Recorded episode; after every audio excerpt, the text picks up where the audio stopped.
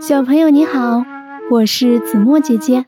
今天我们要讲的故事，它的名字叫做《不爱洗澡的小猪泡泡》。有只小猪叫做泡泡，它呀最不爱干的事儿就是洗澡啦。小兔子说：“泡泡，你能不能变得爱干净点儿呀？”小猴子说。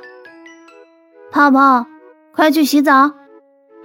小鹿说：“泡泡，你看我们都洗了澡呢。”可是他怎么也不听，他觉得洗澡多麻烦呀，这样也挺舒服的嘛。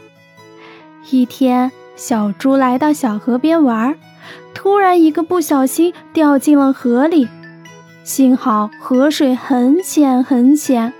小猪泡泡刚一下水就站起来了。小猪泡泡望着河里倒映的自己，突然不认识了。他自言自语：“嗯，这是谁？”河边的小鸟哈哈笑着说：“ 嘿嘿，这不就是你自己吗？只不过呀，是变得干净的你，看上去真可爱。”小猪泡泡看了看小鸟，又看了看自己，挠挠头说：“嗯，原来洗澡这么舒服，还能让我变得漂亮，也不麻烦吗？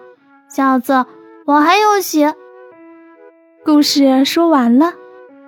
这个故事是告诉大家要做一个爱干净、讲卫生的小朋友。你看看。